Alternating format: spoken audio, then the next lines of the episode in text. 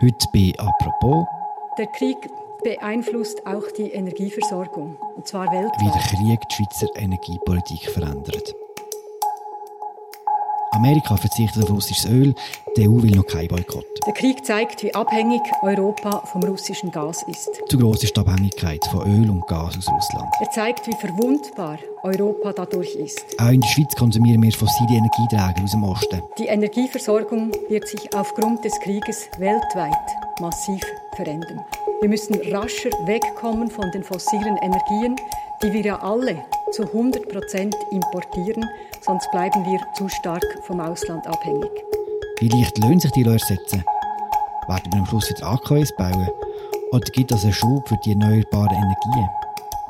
Das alles sagt uns heute Stefan Hähne. Er ist Innenredakteur und unter anderem Spezialist für Energiefragen. Und damit herzlich willkommen zu einer weiteren Folge von «Apropos» im täglichen Podcast vom Tagesanzeiger und der Redaktion Tamedia. Mein Name ist Philipp Loser.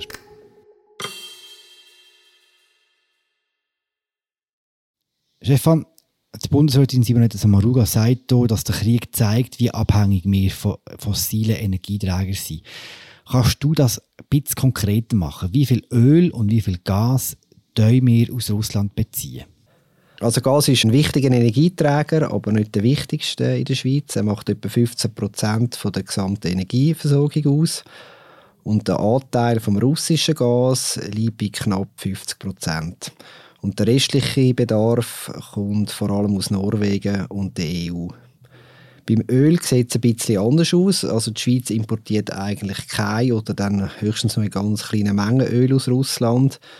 Am meisten Öl hat sie eigentlich im vergangenen Jahr aus Nigeria bezogen und dann äh, gefolgt von den USA, Libyen und Kasachstan. Und das sind dann recht grosse Beträge, die da ins Ausland abfließen. Das ist ja politisch immer wieder eine Debatte, nämlich im Wert von über eine Milliarde Franken. Das war das letzte Jahr der Fall. Gewesen. Weiss man für was man das Gas brauchen, das aus Russland kommt? Also einerseits brauchen wir es zum Heizen, also einfach Gas generell. Also zum Beispiel ein Drittel der Wohnungen in der Stadt Bern werden mit Erd- oder Biogas geheizt. Und es ist ja generell so, dass eigentlich in der Stadt der Anteil der Wohnungen, die mit Gas beheizt werden, noch relativ groß ist. Und andererseits brauchen wir es auch indirekt, nämlich indem wir Strom beziehen ähm, aus der EU, namentlich auch vor allem aus Deutschland. Weil Deutschland importiert ja bekanntlich auch Gas aus Russland und das tut seine Gaskraftwerke zu Strom umwandeln. Strom, wo wir dann vor allem im Winter importieren müssen. Hm, die EU ist ein gutes Thema. Die USA haben ja bekannt gegeben, dass sie russisches Öl und Gas boykottieren, boykottieren. Die EU macht das nicht. Warum nicht? Also es hat sicher mit äh, unterschiedlich starken Abhängigkeiten zu tun. Also wenn wir jetzt beim Öl bleiben, wo zuerst, wo ja die USA jetzt einen äh, Importstopp erlassen haben, das ist nur, eigentlich nur für etwa, knapp 10 Prozent der Import in die USA verantwortlich. Und bei der EU sieht es jetzt beim Gas zum Beispiel ganz anders aus. Jetzt sind es 40 Prozent, eben schätzen wir ungefähr aus äh, Russland. In Deutschland sind es sogar ein bisschen mehr als 50 und in Österreich habe ich letztens gelesen sogar 80 Prozent. Also da bestehen natürlich viel größere Verflechtungen und entsprechend natürlich ja, sind dann halt auch die politischen Entscheidungen vielleicht ein bisschen anders gelagert.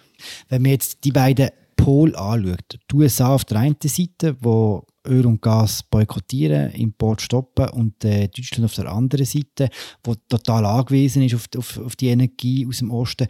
Wo steht denn die Schweiz? Und wüssten wir überhaupt, auf was wir müssten verzichten, dass wir am Schluss die Russen treffen? Ja, das ist ziemlich schwierig. Also das Gas kommt ja auf äh, europäische Handelsplätze und es wird dann dort einfach verkauft. Und das Problem ist offenbar, dass es beim Gas gar keine ähm, Herkunftsbezeichnungen gibt. Also man weiß dann gar nicht so richtig im Einzelfall, ich sage jetzt mal, wenn man irgendwie eine Menge einkauft, woher das, das wirklich kommt, wenn man das bei diesen Handelsplätzen bezieht. Insofern kann man auch nicht einfach sagen, wir können jetzt auf russisches Gas verzichten. Also das, das ist ein bisschen schwierig. Und es bräuchte ja auch eine gewisse Zeit, bis man jetzt die Alternativen aufgebaut hätte. Die Alternativen, die man jetzt immer wieder zitiert. Erdgas könnte aus Norwegen oder aus Nordafrika kommen. Man könnte verflüssigtes Erdgas importieren aus den USA und Katar. Und es braucht jetzt alles recht viele Umstellungen und auch Vorbereitungen, auch äh, baulicher Art. und zwar im, im, ja, im Schnellzugstempo. Es soll möglichst schneller gehen als die drei Jahre, die wir bis jetzt veranschlagt haben. Aber auch da muss man wieder sagen, wie schnell es effektiv ist und ja, wie viel das auch kosten wird.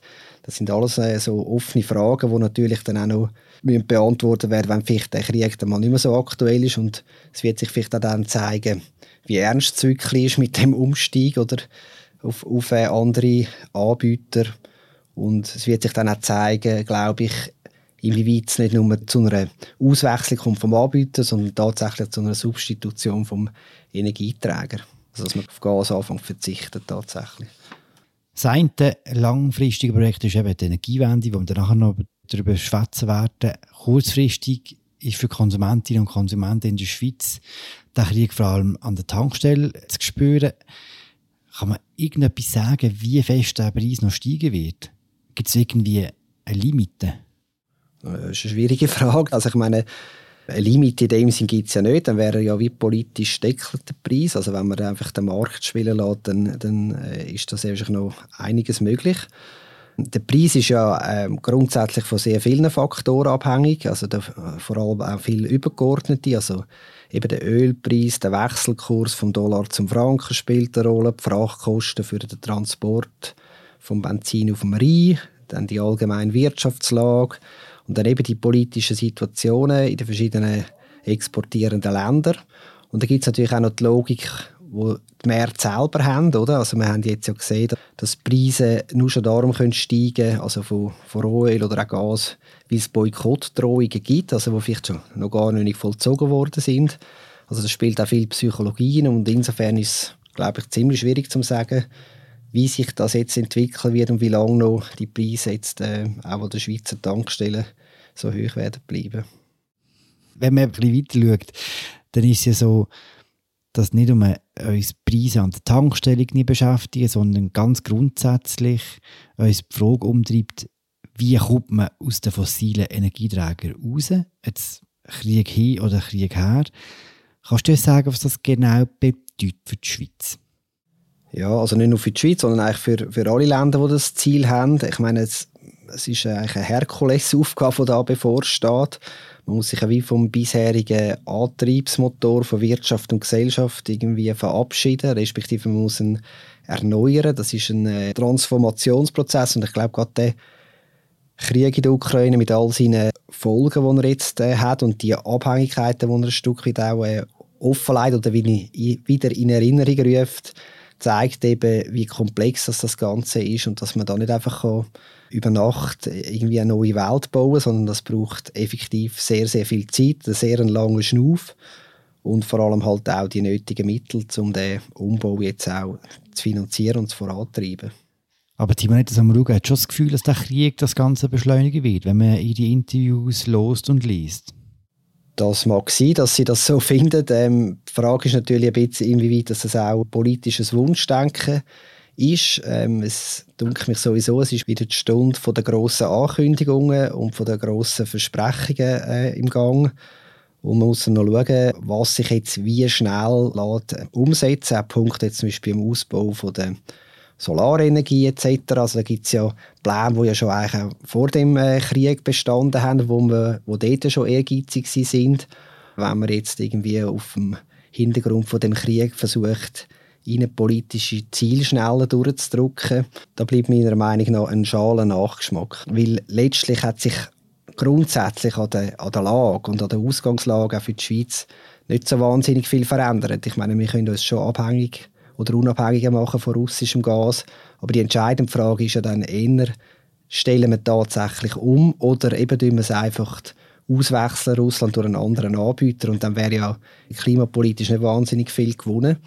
Und dort wird eigentlich dann äh, die Entscheidung stattfinden und nicht jetzt mega Russland, ob wir jetzt ein bisschen mehr oder ein bisschen weniger Gas noch importieren von dort.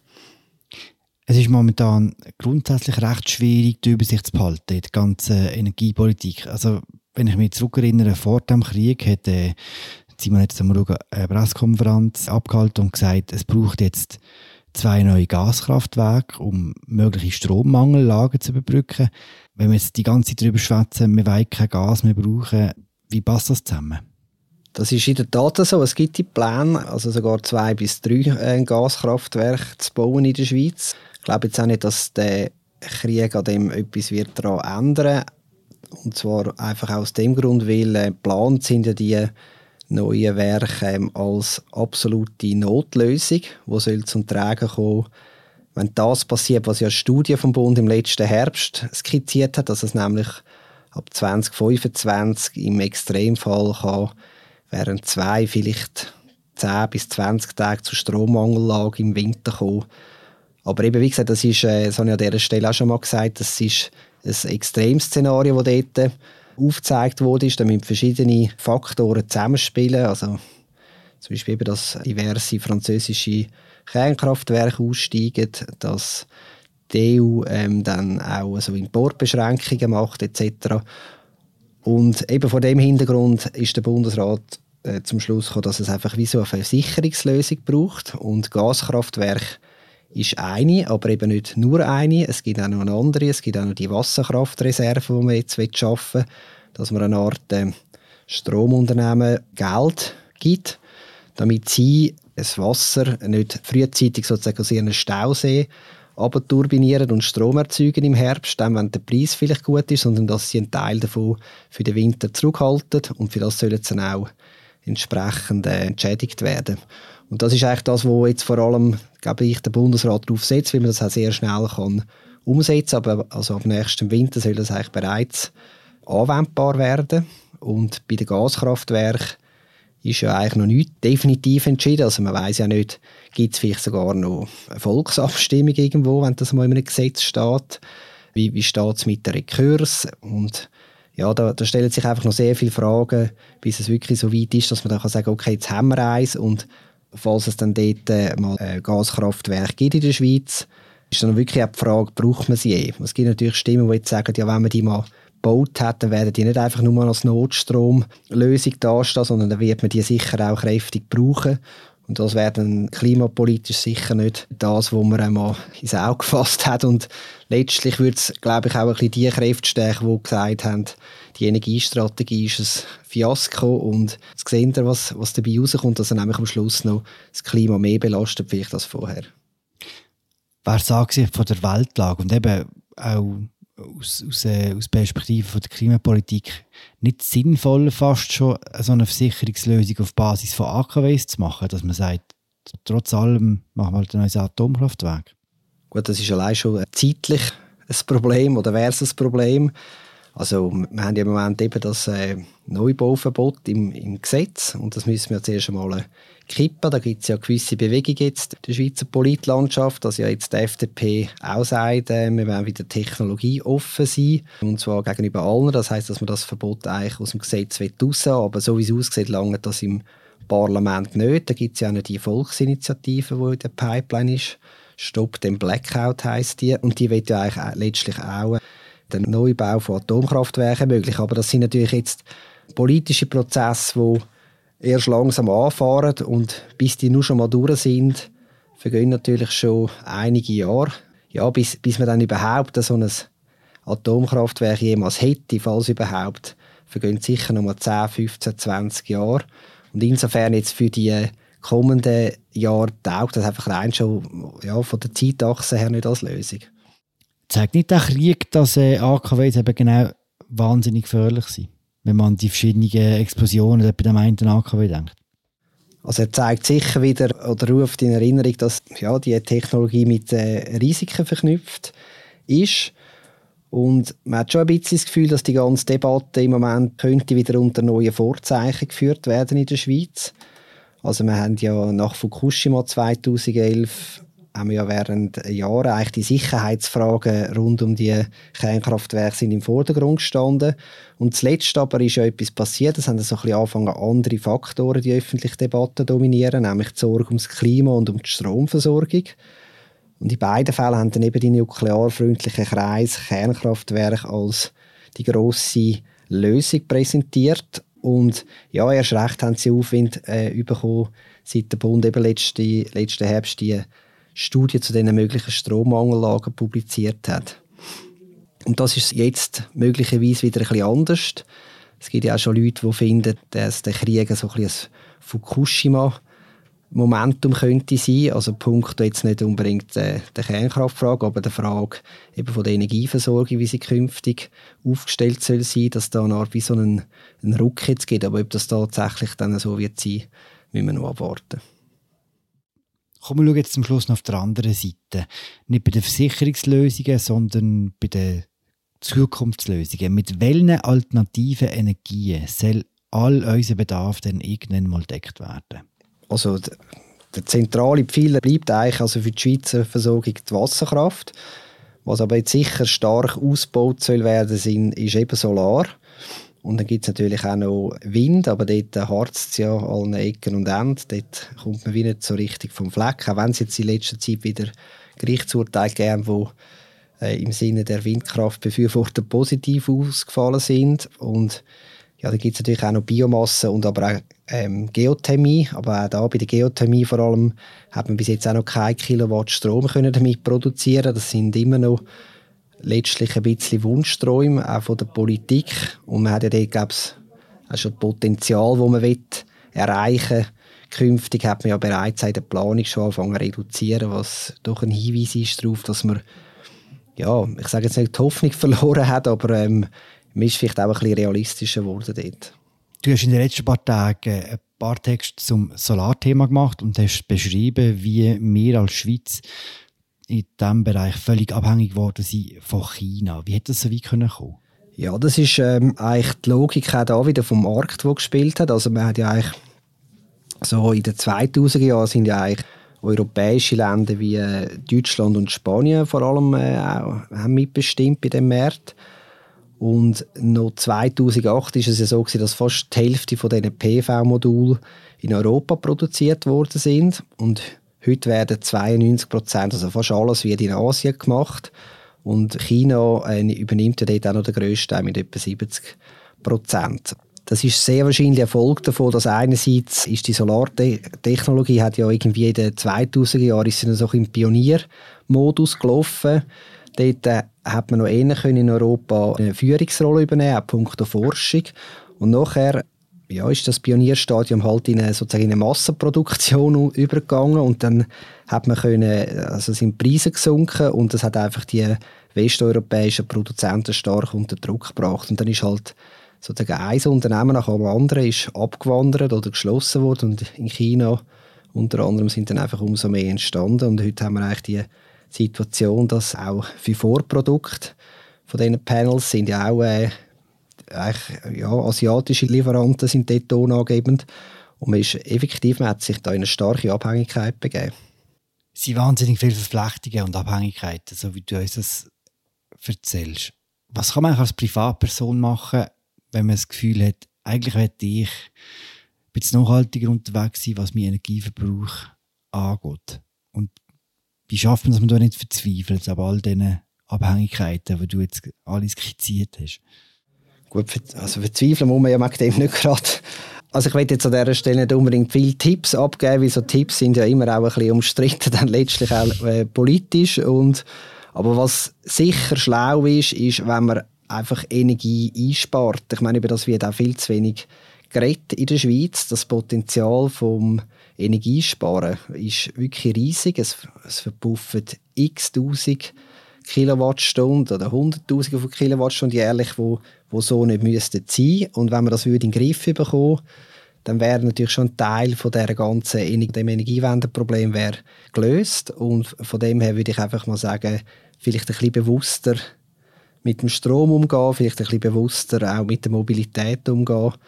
Braucht es Fahrten, braucht es es nicht. Und dass, wenn man das aufsummiert auf alle Leute im Land, dann gibt es vielleicht zumindest einen kleinen Sparbeitrag, wo ja dann auch, auch ein, ein bisschen etwas ist. Ja. Und der letzte löscht das Licht. Danke, Stefan. Bitte, bitte. Das war unsere aktuelle Folge zur Energiepolitik angesichts des Krieges in der Ukraine. Und das war es für die Woche mit «Apropos», im täglichen Podcast vom Tagesanzeiger und der Redaktion Tamedia. Die Sendung wird von der Media Gabatur und von mir, Philipp Loser, moderiert. Produziert werden wir von der Laura Bachmann und Vivien Kuster. Heute habe ich geschwätzt mit Stefan Hähne, Inlandredakteur und Energiespezialist. Und wir alle hören uns am nächsten Montag wieder. Schönes Wochenende. Ciao zusammen.